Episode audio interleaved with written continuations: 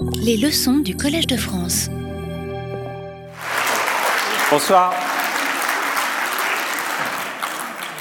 Monsieur le ministre et vice-président du gouvernement de la Fédération Wallonie-Bruxelles, mesdames et messieurs, mes chers collègues, nous accueillons aujourd'hui Madame Vinciane Pirenne-Delforge, que je remercie d'avoir accepté de quitter le poste de directrice de recherche au Fonds national de la recherche scientifique belge pour devenir professeur au Collège de France. Même si, après tout, il s'agit toujours de cette Europe dans laquelle toute institution d'avenir, la nôtre donc, doit avoir à cœur d'inscrire ses activités.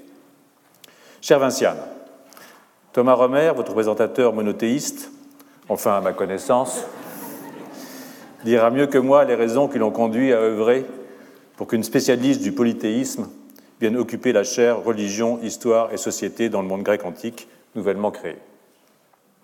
Secrétaire général du Centre international d'études pour la religion grecque antique et fondatrice de la revue Kernos, vous êtes récipiendaire de plusieurs prix et distinctions, dont certains pour vos recherches sur Pausanias, ce qui vous rattache un peu à Paul Venn, qui vous a précédé dans ces murs. Pausanias, comme chacun sait, grand voyageur, géographe, quasi-philologue, inventif découvreur des mythologies îles satirides, peuplées de satyres, dont il dit apprendre l'existence à travers un récit de Phébus carien. Je lis. S'étant embarqué pour aller en Italie, il fut écarté de sa route par les vents et emporté dans la mer extérieure l'océan, où les vaisseaux ne vont jamais. Ils y virent beaucoup d'îles, les unes désertes, les autres peuplées d'hommes sauvages. Les matelots ne voulaient pas approcher de ces dernières, ayant abordé précédemment dans quelques-unes et sachant de quoi leurs habitants étaient capables. Ils y virent cependant encore forcés, et s'y virent cependant encore forcés. Les matelots donnaient à ces îles le nom de Satyrides, leurs habitants sont roux et, j'arrête ici pour épargner les âmes sensibles.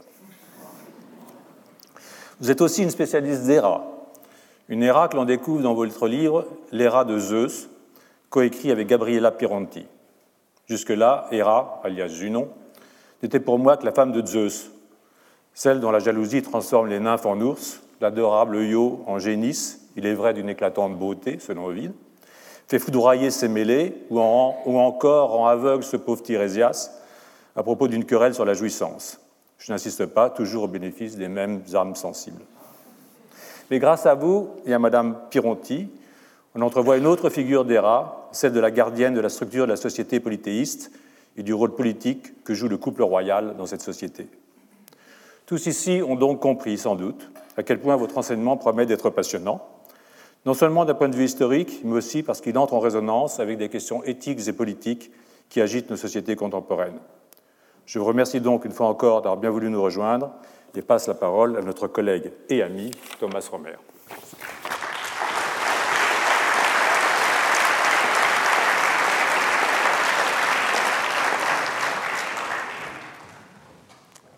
Les Grecs ont-ils cru à leur mythe? Tel fut le titre d'un essai publié en 1983 par Paul Venn, déjà mentionné par l'administrateur, professeur au Collège de France. Derrière ce titre un peu insolite se cachait en fait une réflexion profonde sur la fonction du mythe dans la société grecque ancienne, mais aussi dans nos sociétés contemporaines, possédant toutes des mythes de fondation et de légitimation. Comment un peuple de philosophes, de géomètres et d'autres savants peut-il raconter des histoires des dieux qui ont des formes humaines, animales, qui s'unissent à des humains, qui sont lunatiques, imprévisibles? Peut-on qualifier de tels récits de religion? Doit-on les prendre au sérieux? Et quelles fonctions de tels récits peuvent-ils remplir?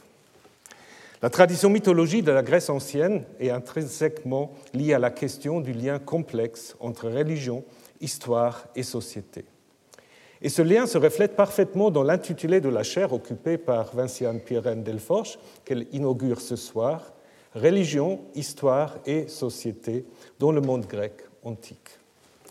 Je suis très heureux et honoré de pouvoir vous présenter brièvement Vinciane Pirenne sans phagocyter le temps de sa leçon d'ouverture.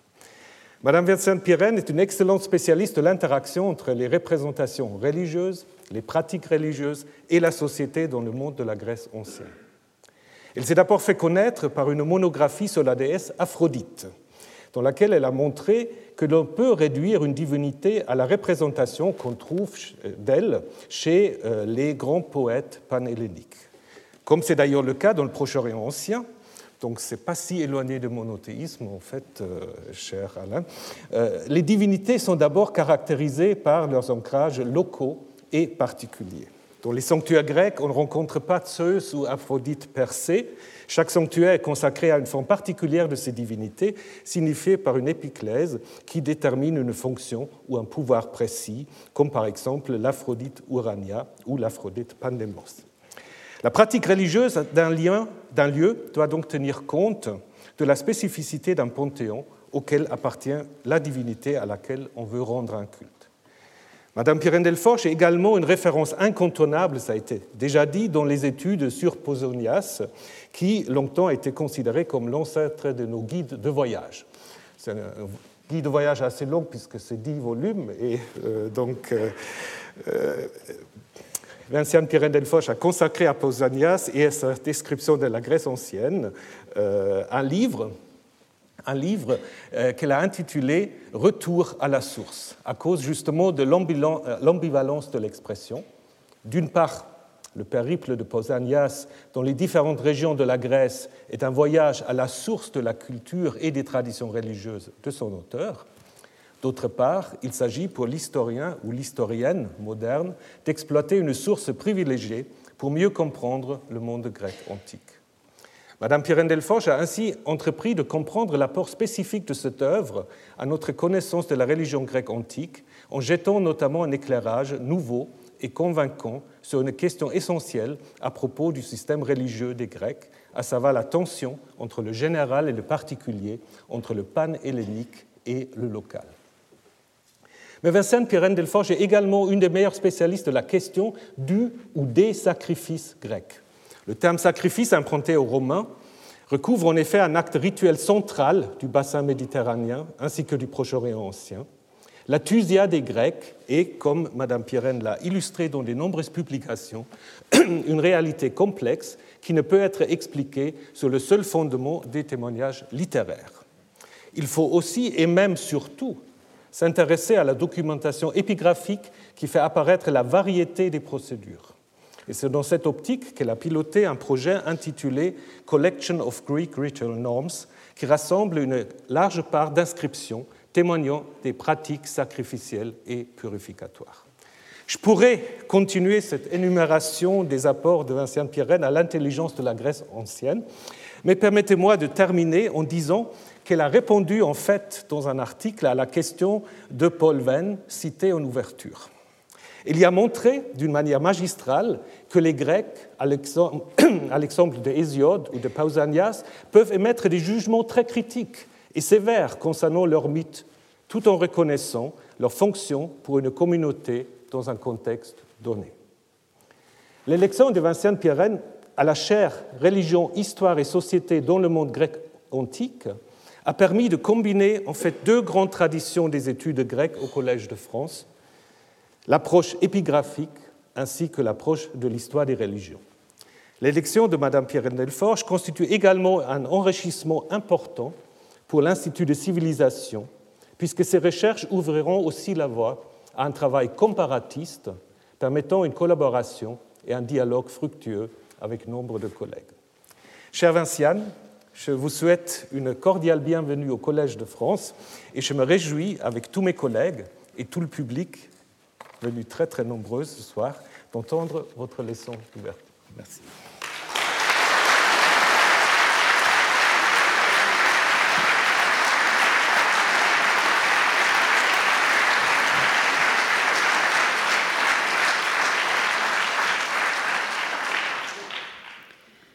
Monsieur l'administrateur, Messieurs les prorecteurs de l'Université de Liège, Monsieur le ministre, chers collègues, chers amis, Mesdames et Messieurs, le Collège de France enseigne tout. Docet omnia, telle est sa devise. Mais ce tout enseigné est susceptible de déclinaisons multiples en fonction de l'actualité de la recherche. Dans cet esprit, certaines chaires accompagnent clairement l'émergence de nouveaux champs d'investigation. Ce n'est évidemment pas le cas d'un enseignement qui s'enracine dans le monde grec antique. Suis-je dès lors devant vous ce soir en raison de la fidélité de l'institution à une tradition qui remonte à ses origines? Sans doute pour partie. Et la conscience aiguë de cet héritage et des qualités de ceux qui l'ont porté, doublée de la solennité du lieu et du moment, pourrait arrêter la voix de bien plus valeureux que moi. Mais au-delà de ma personne, et peut-être même au-delà du respect de la tradition séculaire du collège, c'est une certaine manière d'explorer le monde grec antique que vous avez souhaité convoquer entre ces murs, ou plutôt reconvoquer, et j'y reviendrai. L'intitulé de la chaire qui vient d'être rappelé en témoigne. Et parce que les mots engagent puissamment ceux qui les choisissent, je commencerai par expliciter les termes qui s'y juxtaposent religion, histoire, société. En effet, ni la religion ni la société ne font partie comme telles du vocabulaire des anciens Grecs. Ce ne sont pas non plus des champs disciplinaires à proprement parler, comme peut l'être l'épigraphie, dont on vient de parler, qui s'est presque continuellement affichée dans des intitulés de chaires du Collège de France, entre celles de Paul Foucard et de Denis Knöpfler, en passant par Maurice Holo et Louis Robert, ou cette autre discipline qu'est la papyrologie, entrée récemment au collège grâce à l'élection de Jean-Luc Fournet. Tant la religion que la société sont des concepts élaborés à des fins opératoires pour questionner le passé, dans la conscience qu'ils nourrissent aussi le langage courant. La tension qui découle de ce premier constat fait partie des enjeux sans doute les plus intéressants, mais aussi les plus vifs du métier d'historien. Forger sur le passé un discours intelligible aux auditeurs et aux lecteurs d'aujourd'hui, sans rien céder ou en cédant le moins possible au déterminisme culturel que recèlent nos outils langagiers et nos cadres mentaux. Cette exigence émerge du troisième terme de l'intitulé, celui d'histoire, dont Paul Veyne affirmait ici même, en la même circonstance, qu'elle n'existe que par rapport aux questions que nous lui posons. Si tel n'était pas le cas, si l'histoire d'une culture donnée était à l'image d'un continent enfoui à ramener au jour en déblayant mécaniquement les sédiments déposés par les siècles, je ne serais pas devant vous aujourd'hui. Bien des savants plus autorisés que moi auraient déjà soldé les comptes d'un passé strictement et intégralement objectivable. Or, les comptes ne seront jamais soldés, puisque nous n'aurons jamais fini d'interroger sous d'autres angles les communautés humaines qui nous ont précédés. Si les concepts que j'évoquais il y a un instant sont pour une large part ancrés dans le langage d'aujourd'hui, les questions qui fabriquent l'histoire en tant que discipline et en tant qu'objet dépendent elles aussi du présent et donc du présent de ceux qui viendront après nous. L'ambition et l'humilité de l'historien sont tout entières nichées dans une telle conviction. Comme l'écrivait Lucien Fèvre, autre grand nom de cette maison, il n'y a d'histoire que du présent. Et permettez-moi de saisir cette occasion pour saluer avec émotion le professeur Jean-Pierre Massot, qui, à l'Université de Liège, a passionnément enseigné ces principes de la critique historique à des générations d'étudiants dont je fus. Merci, Monsieur Massot, d'être avec nous aujourd'hui. C'est donc la religion grecque en tant qu'objet d'histoire, ou encore l'histoire des communautés grecques au prisme de leur représentation et de leurs pratiques religieuses qu'évoque cet intitulé de chair, et je reviendrai à la société plus avant. Mais si je souscris au point de vue de Paul Veyne sur les concepts nécessaires à l'intelligibilité historique, comment appréhender la religion? Elle n'existe pas comme un donné invariant. Il n'existe que des religions historiquement déterminées, caractérisées par des pratiques et des discours dont l'historien essaye de rendre compte comme de tout autre élément culturel. Cependant, si l'on a le droit et même le devoir de définir la spécificité d'un tel objet d'étude, c'est la religion en tant que concept qu'il faut évoquer. Le terme désigne alors un ensemble de représentations et de pratiques qui inscrivent l'humain dans une dimension qui le dépasse et reste inconnaissable. Mais la manière dont cela s'opère et se noue est contingente.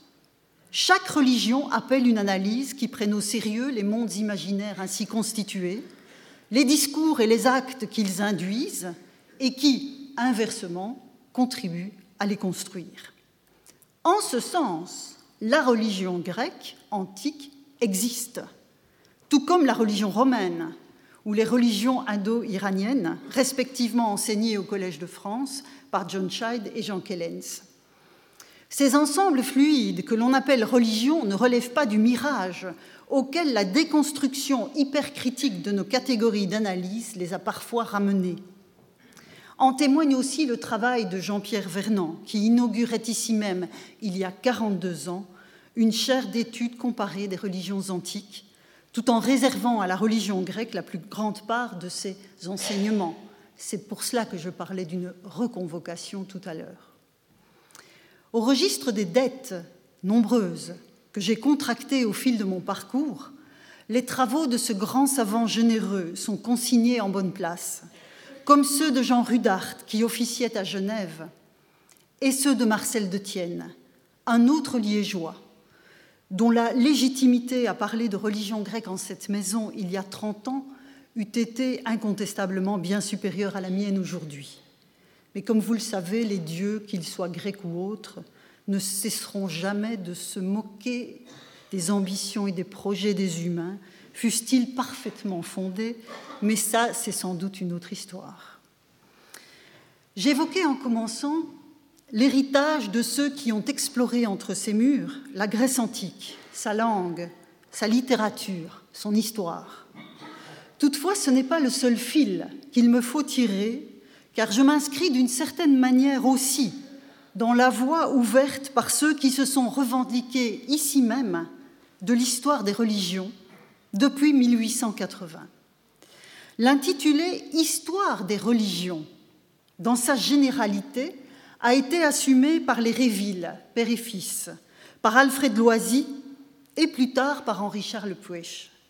Certes, l'histoire des religions, telle que les premiers d'entre eux l'entendaient, avait encore fort à faire pour s'affirmer dans une démarche scientifique indépendante de la théologie. La question de l'étude scientifique de la tradition biblique et du christianisme est longtemps restée brûlante. La figure même de Loisy et les circonstances de son arrivée au Collège de France après son excommunication l'attestent à suffisance. L'ambition affichée de parler des religions, hein, quand on parle d'histoire des religions, c'est cela qui se cache derrière l'intitulé. Donc l'ambition affichée de parler des religions dans une perspective comparée était une manière de mettre le christianisme à distance et de l'inscrire parmi les religions du monde. La tâche était alors extrêmement sensible.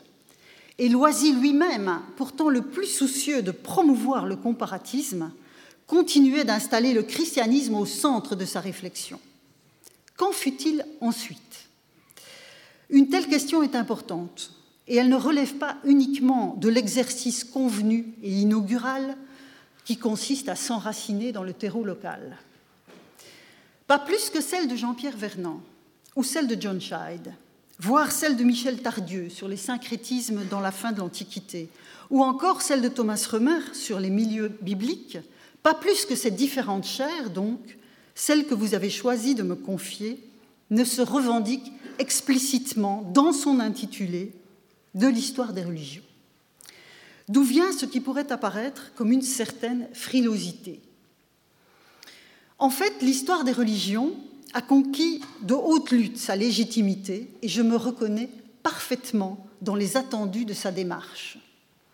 Mais il s'agit précisément d'une démarche et non d'un champ d'investigation globalisant. L'ambition d'inclure toutes les religions dans mouvement, un large mouvement interprétatif, tel que le rêvait Friedrich Max Müller au milieu du XIXe siècle, est définitivement morte en 1986, à savoir l'année du décès de Mircea Eliade. Les hasards du calendrier font que cette même année, 1986, a également vu s'éteindre Georges Dumézil, qui a enseigné pendant presque 20 ans dans le cadre d'une chaire de civilisation indo-européenne ici au Collège de France. À ces hasards de calendrier s'ajoute l'ironie de certains héritages. Nombre d'historiens des religions se reconnaîtront aisément dans l'œuvre de Georges Dumézil une fois qu'on a mis à distance critique la clé d'interprétation trifonctionnelle. En revanche, il est beaucoup plus délicat de s'approprier la démarche d'Eliade, qui relève d'une approche analogique et mystique de la religion comme essence anhistorique. Or, tout en ayant enseigné longtemps à la section des sciences religieuses de l'École pratique des hautes études, Dumézil n'était pas officiellement étiqueté comme historien des religions, ce qui était en revanche Eliade, qui professait à Chicago. C'est ce que j'appelais l'ironie de certains héritages. À l'exception de l'histoire des religions, que j'assume avec bien d'autres collègues qui se reconnaissent dans cette démarche et dont certains sont parmi nous aujourd'hui, est intimement liée la présence d'un terrain spécifique qui fonde l'analyse. Alors certes, pour un historien ou une historienne, ce terrain ne peut pas être celui d'une observation anthropologique directe, mais il est celui de questionnements que l'histoire des religions partage avec l'anthropologie et que pour ma part j'applique, ou je tente d'appliquer, au monde grec antique. Mais l'horizon de l'investigation en histoire des religions reste encore et toujours la comparaison. Loisy l'affirmait il y a plus d'un siècle. Dumézil, dès 1938, comparer du comparable en contexte indo-européen, tandis que De Tienne, au début des années 2000, préconisait de comparer l'incomparable. La fécondité de l'exercice est aujourd'hui reconnue et la démarche est appliquée dans des contextes d'expérimentation où des chercheurs venus d'horizons divers acceptent de s'asseoir à une même table et de poser ensemble des questions qui puissent en retour enrichir leur propre pratique les religions ne sont évidemment pas le seul terrain d'une telle entreprise. Mais l'exigence s'en fait probablement sentir de façon plus impérieuse encore quand on aborde cette dimension de l'aventure humaine. En cette circonstance inaugurale, je forme le vœu que l'Institut des civilisations du Collège de France, auquel Thomas Römer a fait référence tout à l'heure, que cet institut devienne un laboratoire privilégié pour accueillir ce type d'expérimentation transversale qui reste encore trop souvent un vœu, pieux. Un historien des religions, une historienne des religions, s'inscrit forcément dans une démarche collective et les collègues de l'équipe de recherche Anima ici présents peuvent attester que nous avons emprunté de telles voies avec curiosité et passion pendant quelques années, car il n'y a pas de recherche sans curiosité et sans passion. Je pars donc d'un terrain spécifique, celui de la religion grecque, ou pour le dire d'une autre manière, celui du polythéisme grec. Pas plus que celui de religion, le terme de polythéisme n'est neutre, car il s'est forgé par contraste. Dès le premier siècle avant notre ère, Philon d'Alexandrie, un philosophe juif, mettait en regard la pluralité des dieux honorés sur les différents territoires de la Méditerranée de son temps et l'unicité exclusive du Dieu de la Bible qu'il commentait en grec. La conception d'un monde divin pluriel était identifiée par lui en tant que polythéia ou polythéon, puisqu'il écrivait en grec. Les pères de l'Église, chrétiens cette fois, qui ont suivi, écrivant en grec, se sont à leur tour emparés de ce vocabulaire, mais les pères écrivant en latin ont privilégié les termes d'idolâtrie et de paganisme qui ont traversé tout le Moyen Âge occidental. Avec la redécouverte du grec à la Renaissance, Poluthéia est redevenu utilisable. Et Guillaume Budet, lecteur royal de grec au tout premier temps du Collège de France, transposa le terme en latin. Peu de temps après, des auteurs écrivant dans les langues vernaculaires de l'Europe allaient forger le terme de polythéisme. Il faut toutefois attendre le XVIIIe siècle et le siècle des Lumières pour que polythéisme remplace les termes d'origine latine, donc idolâtrie, paganisme, et que l'usage de ce terme de polythéisme neutralise au moins partiellement leur héritage polémique. C'est pourquoi je recours très volontiers au terme de polythéisme. En dépit de tous ses défauts, aucun terme n'est parfait, hein, en dépit de tous ses défauts, dont le moindre n'est pas de limiter l'identification des religions de ce type à la pluralité de leurs dieux, en dépit de tous ses défauts, disais-je, il s'est progressivement répandu dans des contextes qui tentaient de prendre au sérieux les religions non chrétiennes. Dès lors, parler de religion grecque rencontre l'impératif méthodologique qui consiste à considérer le concept de religion s'applique au moins à titre opératoire et exploratoire à toutes les sociétés humaines. Parler de polythéisme grec met en exergue une caractéristique essentielle de ce système symbolique, même si elle n'est pas la seule, la conception d'un monde qu'habite une multiplicité de dieux. Engageons-nous à présent, si vous le voulez bien, sur ce terrain d'exploration dans sa matérialité documentaire. Car un historien est avant tout un praticien du document, sous toutes ses formes, qui sont potentiellement aussi variées et multiples que le sont les expériences humaines. L'attention portée à tous les types de traces du passé est un impératif en histoire de l'Antiquité, dont la documentation a connu l'usure progressive des siècles, mais plus encore les naufrages massifs, qu'ils soient accidentels ou le fruit, du choix pardon, de conserver tel texte plutôt que tel autre, et ce, dès l'Antiquité. Donc le naufrage a commencé très tôt.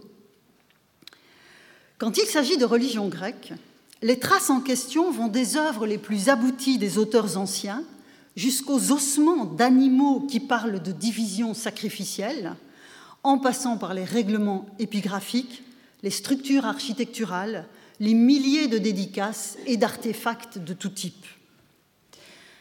C'est la raison pour laquelle l'historien des temps contemporains qui partage ma vie et à qui je dois tant, fait assurément le même métier que moi, mais qu'il n'y a guère de commune mesure entre nos moissons documentaires respectives. Il n'en reste pas moins que le socle documentaire est encore et toujours au cœur de notre pratique, envers et parfois contre les réflexions théoriques qui ont marqué les sciences humaines ces dernières décennies et dont Roger Chartier a bien montré les abîmes qu'elles pouvaient ouvrir sous les pas des historiens. Dans la pleine conscience que le bord de la falaise qu'il décrit n'est jamais loin, je reste viscéralement, mais lucidement confiante dans la possibilité de déchiffrer le passé et de transposer cette analyse dans un discours qui, s'il est plus que d'autres, s'il adopte plus que d'autres démonstrations scientifiques une forme littéraire, ne relève pas pour autant de la fiction. Mais travailler sur les religions impose une ascèse particulière, puisque, et je cite encore Paul Veyne, en histoire des religions, comme en amour, la plume glisse facilement. Mais c'en est assez à présent de ces considérations générales. Partons pour la Grèce. Je vous emmène tout d'abord en Épire, dans le nord-ouest, à Dodone, dans le vénérable sanctuaire oraculaire de Zeus dont parlait déjà l'Iliade. C'est dans le paysage grandiose qui caractérise le lieu encore aujourd'hui qu'un certain Évandros et sa femme ont décidé de se rendre pour interroger le dieu et la déesse du lieu dans le courant du IIIe ou du IIe siècle avant notre ère. Ils ont scrupuleusement noté ou fait noter sur une lamelle de plomb la question qui les avait amenés là. Ensuite, ils ont probablement remis l'objet inscrit à l'un des membres du personnel de l'oracle. Une réponse leur a été donnée, dont nous ignorons les modalités de transmission et la teneur.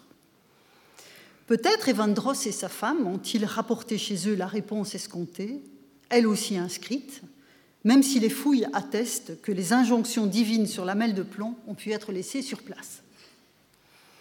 Ce modeste document, très modeste, hein, ça fait ça à peu près comme taille, ce modeste document a été mis au jour sur le site du sanctuaire il y a un siècle et demi, avec une quarantaine d'autres disséminés dans le sol. Des fouilles ultérieures en ont exhumé plusieurs milliers d'exemplaires sur lesquels la corrosion a malheureusement exercé son œuvre dans les réserves des musées où ces fragiles objets attendaient, attendaient, attendaient d'être publiés. Des travaux récents ont mis à la disposition de la communauté scientifique celles qui étaient encore lisibles parmi ces modestes pièces. Mais leur grande modestie n'a d'égal que les perspectives de tous ordres qu'elles ouvrent aux philologues, aux linguistes, aux dialectologues et aux historiens de la religion grecque antique. À ce stade, vous l'aurez sûrement remarqué, je n'ai encore rien dit de la question posée par le couple de consultants. Ils ont demandé, je cite le document qui est forcément bref, auquel des dieux ou des héros ou des daimonos ils pourraient adresser des prières et sacrifier pour agir au mieux et avec profit, eux-mêmes aussi bien que leurs familles, maintenant et pour toujours. Nous ne savons rien d'Evandros, ni le lieu, ni les circonstances de sa vie, ni même le nom de l'épouse censée avoir posé la question avec lui. En revanche, le libellé de la question est bien connu de ceux qui travaillent sur la divination. Il est comparable à tant d'autres interrogations, d'autres consultations individuelles, mais aussi à des démarches effectuées par les cités. Ainsi, les gens de Corcyre, Corcyre c'est le nom euh, ancien de l'actuelle île de Corfou, en face de Dodone, les gens de Corcyre ont demandé eux aussi, et je cite le texte d'une autre lamelle, à Zeus Naios et à Dionée, à quel dieu ou héros ils doivent sacrifier et adresser des prières pour gouverner au mieux et en toute sécurité leur cité et pour avoir une bonne et abondante récolte, ainsi que le profit de toute bonne récolte. Pas très croustillant, je le reconnais. Confrontés aux incertitudes de l'existence, les particuliers et les communautés se tournaient vers les dieux. Le constat serait terriblement banal. Si une question subsidiaire ne permettait de mettre l'accent sur ce qui est, à mon sens, une préoccupation centrale de l'étude des polythéismes antiques. Les particuliers et les communautés se tournaient vers les dieux, certes, mais lesquels? Dans le foisonnement de l'offre divine inhérente à un monde divin pluriel, Comment les anciens opéraient-ils leur choix? Sur certaines des lamelles de Dodone, on vient de le voir, l'appui de Zeus et de Dionée, sa divine compagne, est sollicité pour le déterminer. Mais les Grecs sont loin d'avoir systématiquement assorti leur démarche rituelle d'un recours préliminaire à une consultation oraculaire. La gestion quotidienne du rapport aux dieux ne requérait pas forcément de tels moyens. Bon nombre de gestes traditionnels, précisément parce qu'ils étaient en quelque sorte intégrés, incorporés, n'appelaient pas de délibération préalable. Cependant, pour nous, qui tentons de comprendre ce système avec une distance considérable, la question du choix reste entière pour appréhender le commerce des anciens avec le monde suprahumain. Cette question se pose à tous les niveaux et à toutes les étapes de la vie des individus et des groupes dont ils font partie à diverses échelles. J'en évoque quelques-unes.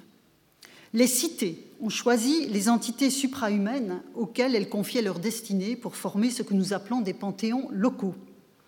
Tout au long de leur histoire, elles ont poursuivi cette élaboration en convoquant tel ou tel dieu selon les nécessités du moment, comme le montre Hein, je vous l'ai montré il y a un instant, l'exemple des gens de Corcyre allant interroger l'oracle de Dodone.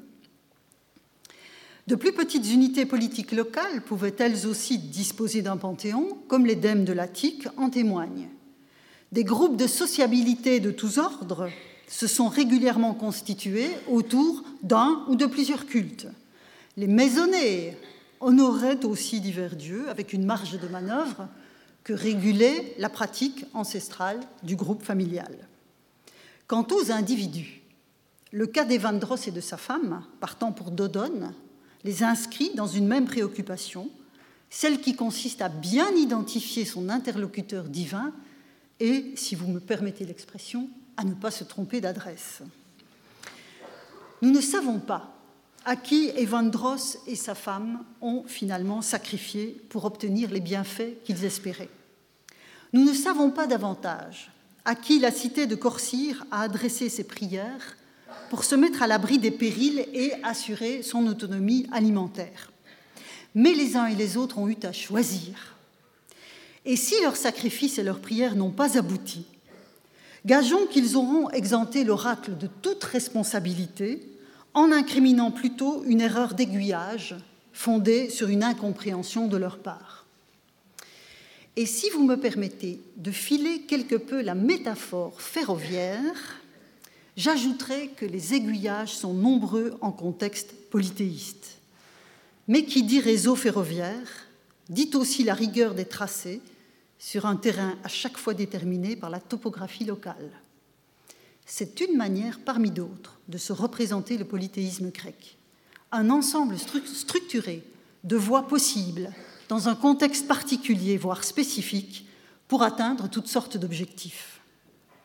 Et quittant le domaine ferroviaire, tout en conservant l'idée du réseau, chaque entité suprahumaine de cet ensemble pluriel peut être elle aussi envisagée comme un réseau polycentrique, complexe, puisque grâce à Jean-Pierre Vernant, nous avons appris, nous avons compris que les dieux grecs étaient des puissances et non des personnes. La métaphore du réseau donne assurément matière à penser les puissances divines et le polythéisme comme tel.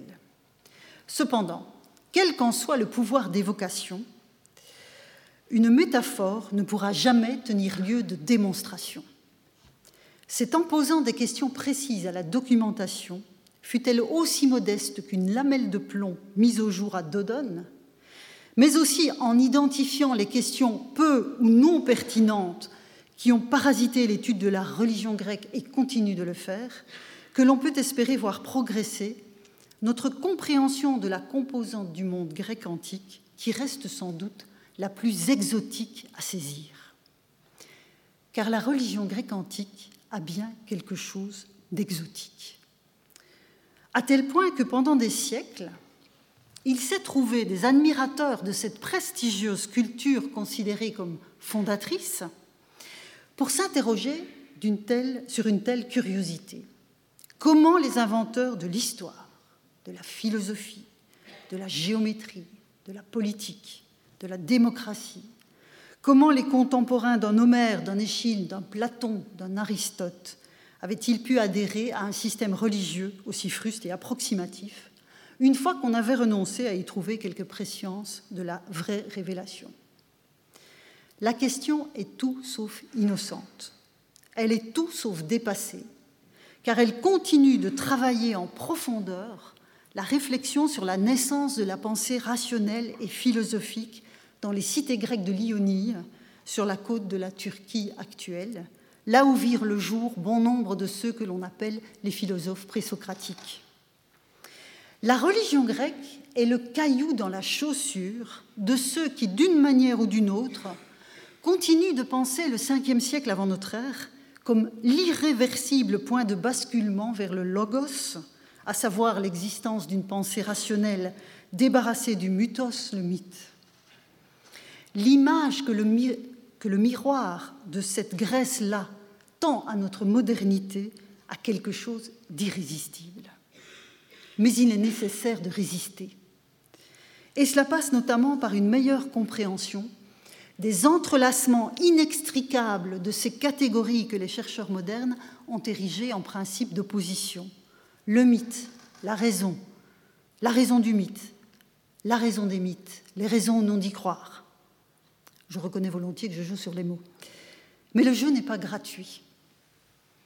Il a tout le sérieux des travaux qu'un chercheur comme Claude Calam consacre à ces questions depuis des années en faisant partie de cette résistance que j'évoquais et que je salue, tout comme les travaux d'André Motte, avec qui j'ai longtemps travaillé à Liège et que je remercie publiquement pour son indéfectible soutien depuis plus de 30 ans.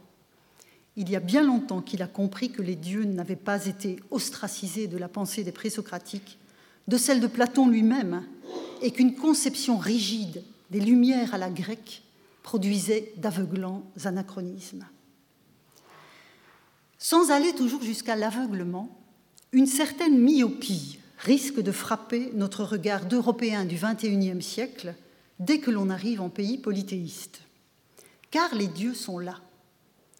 Et cette présence a de nombreuses conséquences dans toute une série de domaines où l'on n'est pas nécessairement préparé à les voir. Plus encore, cette place des dieux ne peut se comprendre qu'en relation étroite avec la vision globale que les Grecs avaient du monde dont ils faisaient partie en ses diverses composantes. Vous aurez sans doute remarqué mon insistance à parler des figures supra-humaines que sont les dieux et non de surnature ou de surnaturel. Ce n'est évidemment pas un hasard. Tant les dieux que les hommes participent d'un cosmos où ne se marque pas de coupure ontologique radicale.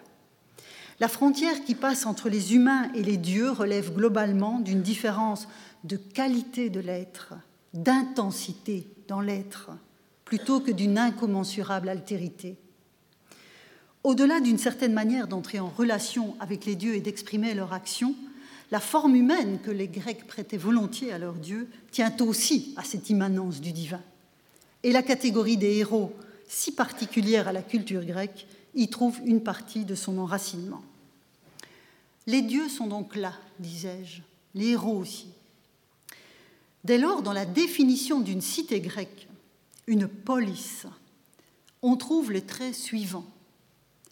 Tout d'abord, un groupe d'hommes qui forment une société maîtresse de son destin sur un territoire particulier et limité, clairement identifiable parmi les autres cités. Ensuite, des dieux et des héros qui partagent ce territoire et contribuent parfois même à le structurer.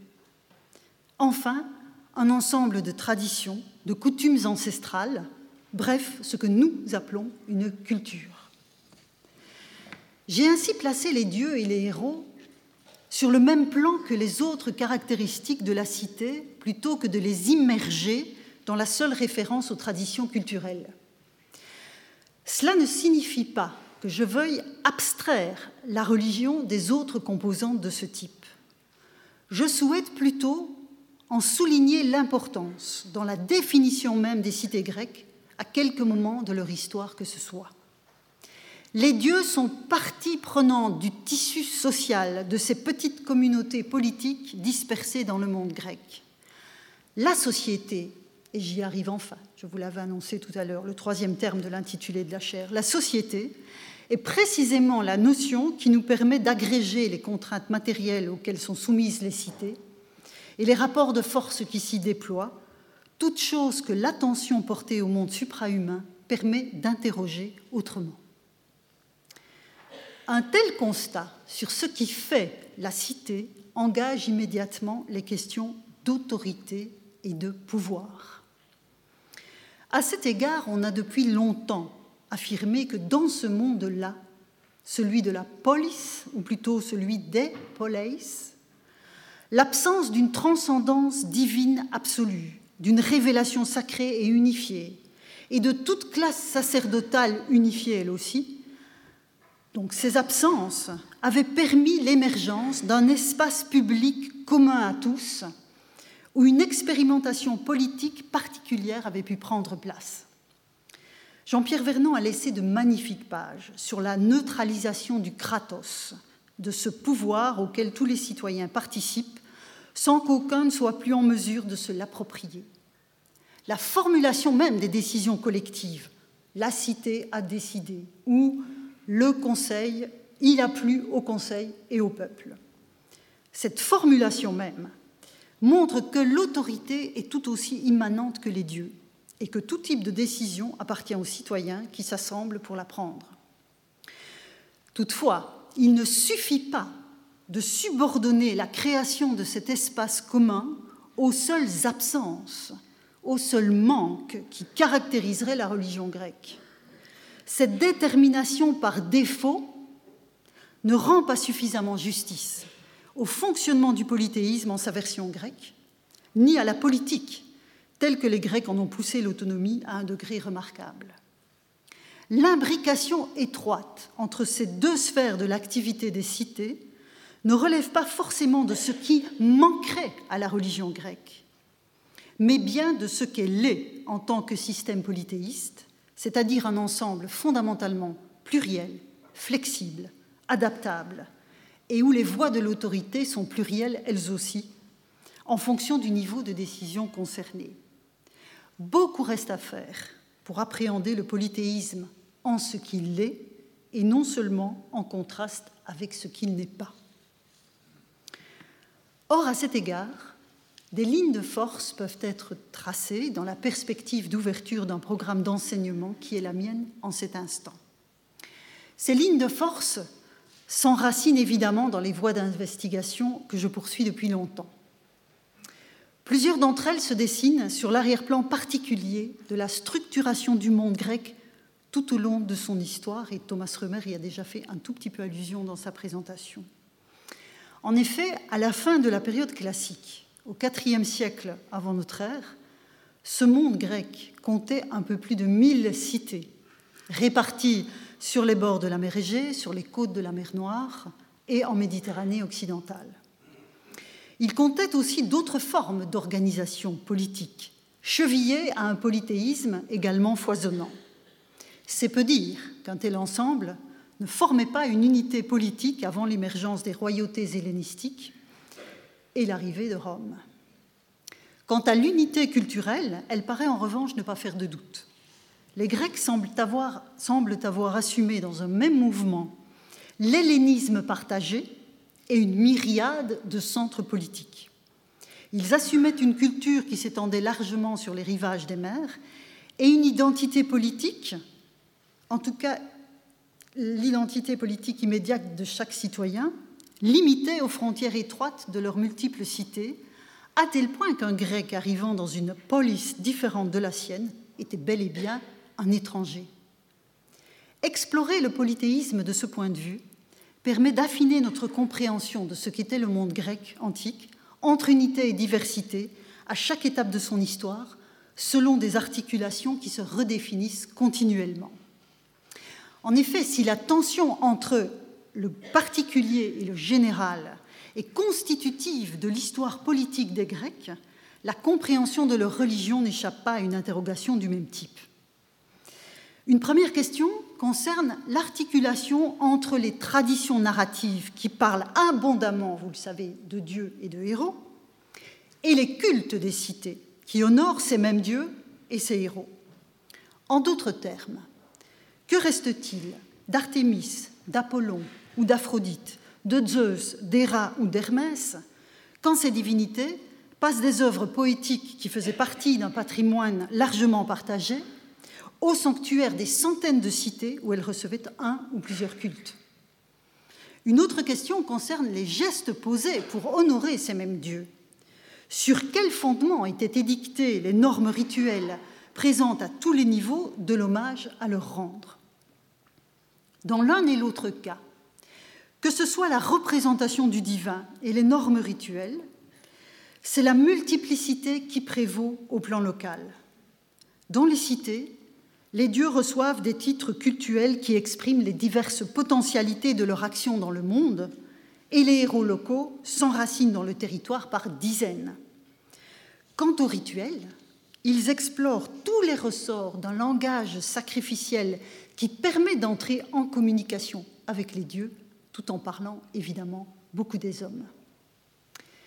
Mais au-delà du chatoiement des motifs singuliers, il existe une trame sous-jacente, une sorte d'air de famille qui implique la reconnaissance réciproque et les référents partagés. Quand la cité de Corcyre, on l'a vu tout à l'heure, allait interroger l'oracle de Dodone ou même la cité d'Athènes, qui faisait le même chemin, même si l'oracle était situé à plusieurs centaines de kilomètres de là. Cela signifie que le Zeus de Dodone était un interlocuteur pour l'une comme pour l'autre. C'est le cas évidemment aussi de l'Apollon de Delphes, et ce cas est plus clair encore. On pourrait certes me rétorquer que ces sanctuaires revêtaient une dimension particulière, celle du panhellénisme, comme c'était aussi le cas du sanctuaire d'Olympie. Mais précisément, le fait que de tels lieux aient émergé dans le paysage religieux des cités dès la période archaïque atteste que la tension entre le général et le particulier est inhérente au système polythéiste. Ce dernier se définit sur le terrain en même temps que naissent les communautés politiques et il évolue avec elles jusqu'en plein empire romain. Souvenons-nous, souvenez-vous, qu'au temps des commencements se cristallisent aussi avec l'adoption de l'écriture alphabétique les traditions épiques, les épopées, dont seules des bribes nous sont parvenues, fussent-elles aussi sublimes que l'Iliade, l'Odyssée ou la Théogonie. D'où la question que je viens de poser et que je précise, faisant immédiatement écho à la présentation de Monsieur l'administrateur. Que reste-t-il, par exemple, de la figure d'Héra quand on passe de l'Iliade à la cité d'Argos ou à celle de Corinthe? Vous l'avez compris, le choix de cette déesse n'est pas innocent. Et effectivement, ma collègue Gabriela Pironti et moi avons passé quelque temps à essayer de rendre à Héra ce qui appartenait à Héra. Ce n'était pas tâche facile. Au-delà de ce qui pourrait apparaître comme une énième monographie sur un dieu grec, nous avons conduit une expérimentation du polythéisme, dont les implications méthodologiques dépassent cette seule figure divine. Il s'agissait de comprendre comment, et vous la connaissez bien, la mégère de l'Iliade, l'épouse en colère, la belle-mère pénible, la mère encore plus pénible puisqu'elle euh, jette son fils par-dessus euh, la barrière de l'Olympe. Comment donc toutes ces images que l'on adhéra dans l'épopée s'articulaient à la figure tutélaire de cités comme Argos ou Samos? Nous avons combattu une certaine myopie ambiante telle que je l'évoquais tout à l'heure celle qui méconnaît les liens étroits qui se nouent entre les traditions narratives et les cultes, et qui crédite les Grecs d'une mythologie divertissante, en contraste présumé avec leur démarche rituelle. Cette mythologie, je n'aime pas beaucoup le mot, je le reconnais, cette mythologie relève de ce qu'au début du XVIIIe siècle, Bernard de Fontenelle appelait, je le cite, les extravagances des Phéniciens et des Grecs. Trois siècles ont passé depuis lors. Les méthodes d'interprétation se sont affinées, mais il reste toujours aussi difficile de réconcilier les dieux de l'Olympe et ceux des cités. On n'attribue plus, plus aux Grecs des extravagances. Le vocabulaire a changé. On leur prête désormais des inconséquences que notre réflexion moderne ne devrait pas chercher à résoudre, au prétexte que la cognition humaine intègre parfaitement l'inconséquence. Certes, mais avant de rabattre sur le fonctionnement de l'esprit humain dans sa généralité, notre difficulté à comprendre d'autres cultures, il est de bonne méthode d'épuiser d'abord les outils de l'approche contextuelle et d'une certaine anthropologie historique que j'évoquais tout à l'heure. L'inconséquence des autres pourrait bien être en tout ou en partie que le voile jeté sur notre propre ignorance et sur les déterminismes culturels qui continuent de peser sur notre lecture du passé. J'évoquais il y a un instant le langage sacrificiel et les normes rituelles. Permettez-moi d'y revenir. Chaque cité, vous l'avez compris, avait ses sanctuaires, ses cultes, ses dieux, ses héros, ses fêtes, ordonnés dans un calendrier qui scandait les diverses occasions sacrificielles et festives. Cet ensemble localement déterminé formait ce que les Grecs appelaient les nomima, les traditions, qui conféraient à chaque communauté locale sa tonalité particulière dans la gestion des relations avec la sphère suprahumaine. Ces nomima permettent de revenir à la question du choix que j'ai évoqué à propos d'Evandros et de sa femme consultant l'oracle de Dodone. Dans un certain nombre de cas, le caractère structurant des traditions qu'elle soit familiale, communautaire ou civique, devait permettre de résoudre la question du choix avant même qu'elle ne se pose. D'autres cas étaient plus sensibles et imposaient des explorations et puis des codifications. Mais quand bien même la tradition était-elle invoquée, elle n'avait rien d'un ensemble immuable et intangible, même si sa force était bien sûr d'apparaître comme telle, en dépit des nouveautés et des changements qu'elle intégrait immanquablement. Un des pièges peut-être parmi les plus tenaces tendus par notre documentation est précisément la référence lancinante à la longue durée et à la profondeur du temps pour enrober l'éphémère action des hommes et la légitimer.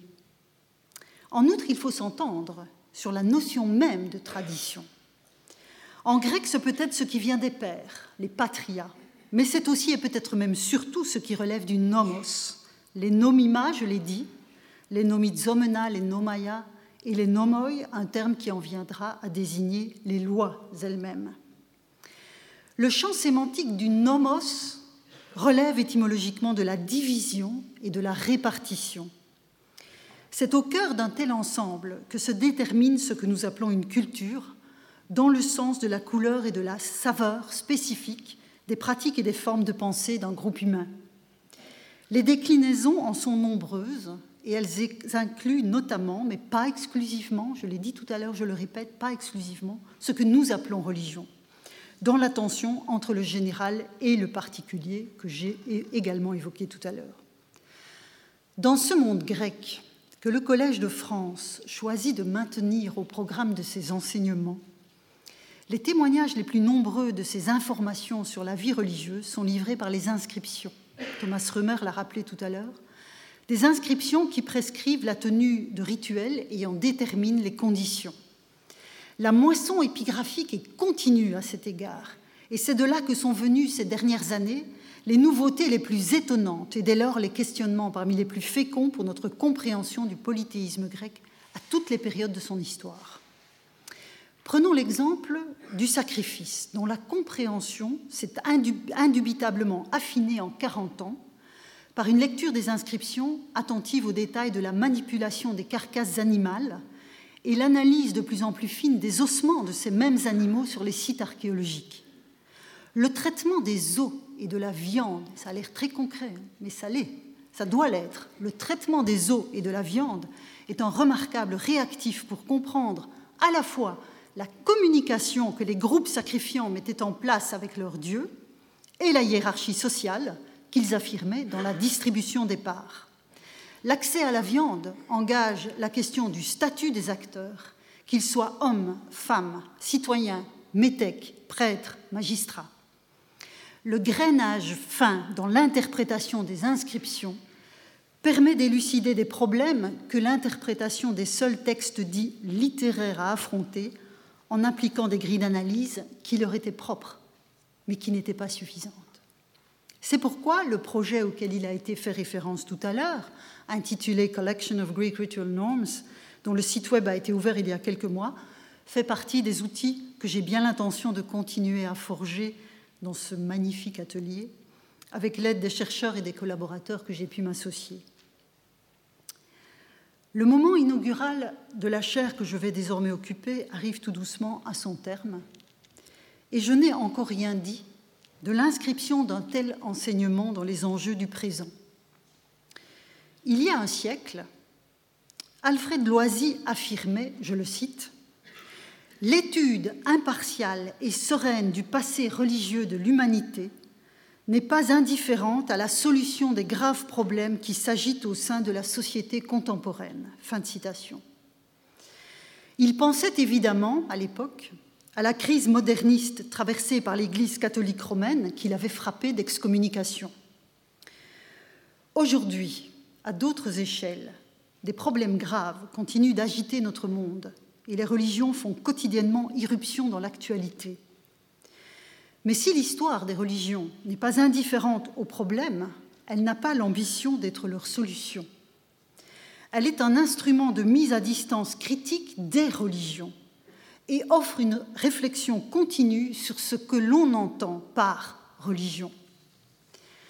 Elle met ainsi à la disposition de tous Ce que peut l'histoire, pour, paraphraser le titre de la leçon inaugurale de Patrick Boucheron. Et dans le cadre de la chaire que vous me confiez, ce que peut l'histoire est de contribuer à une meilleure appréhension des voies multiples que des humains vivant en société ont empruntées pour s'inscrire dans un monde conçu comme enchanté. C'est peu sans doute en regard de l'ampleur des défis d'aujourd'hui, mais c'est beaucoup si l'on mène cette enquête dans le respect des différences et des spécificités, ainsi que John Scheid, que je remercie pour son soutien, l'a régulièrement montré en étudiant la religion romaine. Encore un mot si vous le voulez bien.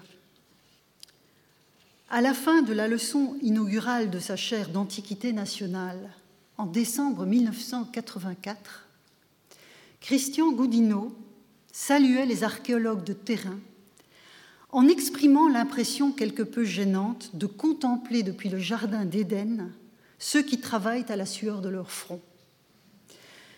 Je pourrais, je le reconnais, facilement faire mienne cette impression en l'adaptant au paysage de la recherche tel qu'il s'offre à nous aujourd'hui. J'ai le sentiment du privilège insigne de rallier le Jardin d'Éden en regard des restrictions et des réformes qui frappent les institutions d'enseignement supérieur, en regard de la fragilité des jeunes chercheurs précarisés, en regard de l'inflation des tâches de toutes sortes, notamment les évaluations continues qui s'abattent sur mes collègues enseignants-chercheurs, vous tous qui m'accompagnez aujourd'hui. La recherche a besoin de moyens, bien sûr, mais elle a aussi besoin de calme, elle a besoin de temps, de liberté et de confiance. Elle a besoin des conditions favorables dont je sais que cette maison les crée pour ceux qui l'habitent, mais dont la conception entrepreneuriale des universités est en train de priver beaucoup de ces acteurs de première ligne. Le Collège de France est assurément un lieu exceptionnel, mais il s'enracine dans le terreau fertile de centaines de centres de recherche et de laboratoires, et l'avenir sera forcément partagé, quel qu'il soit. En m'accueillant parmi vous, chers collègues, et notamment vous, cher professeur Rossola, à qui je dois ma première invitation entre ces murs. Vous me témoignez une confiance dont j'espère être digne. J'espère l'être tout autant des institutions qui ont créé les conditions de mon parcours scientifique, à savoir le Fonds de la recherche scientifique de la Fédération Wallonie-Bruxelles et l'Université de Liège. Je souhaite honorer aussi les collaborations que j'ai pu nouer au fil de ces années avec des collègues français, car j'ai conscience d'être accueilli dans l'un des établissements les plus prestigieux de la République. Et pour une Wallonne, une liégeoise de surcroît, l'appel de la France a une saveur toute particulière. En attendant l'avenir dont nous aurons collectivement à nous charger, j'arrive au terme de cette leçon inaugurale dont je vous remercie de tout cœur d'avoir été les témoins.